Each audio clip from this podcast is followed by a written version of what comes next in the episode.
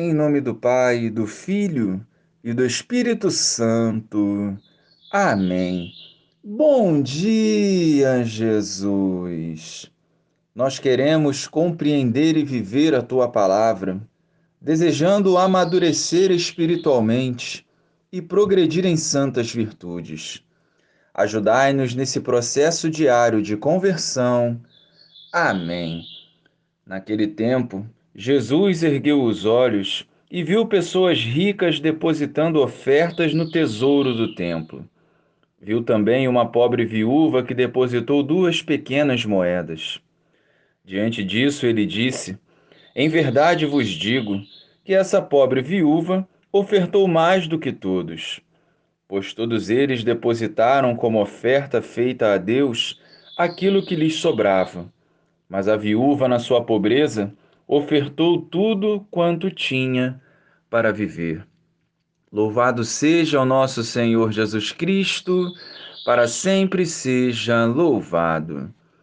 A viúva do Evangelho serve de modelo de um povo privado do necessário e, ao mesmo tempo, representa o povo bem disposto, que espera em Deus e é capaz de lhe ofertar tudo, confiando no seu amor e na sua providência duas moedas de pouco valor monetário, mas ofertada com muito amor e fé, servem hoje para nossa reflexão, especialmente a respeito daquilo que ofertamos.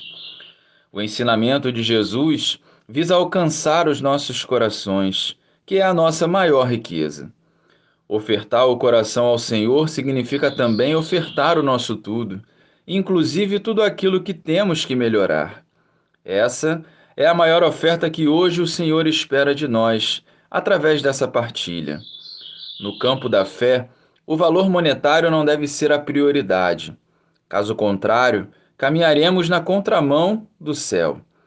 Possamos hoje ofertar nossas moedas do amor, da confiança, da misericórdia e da paz, para que um mundo mais justo e fraterno seja edificado por nós pela força do Espírito Santo.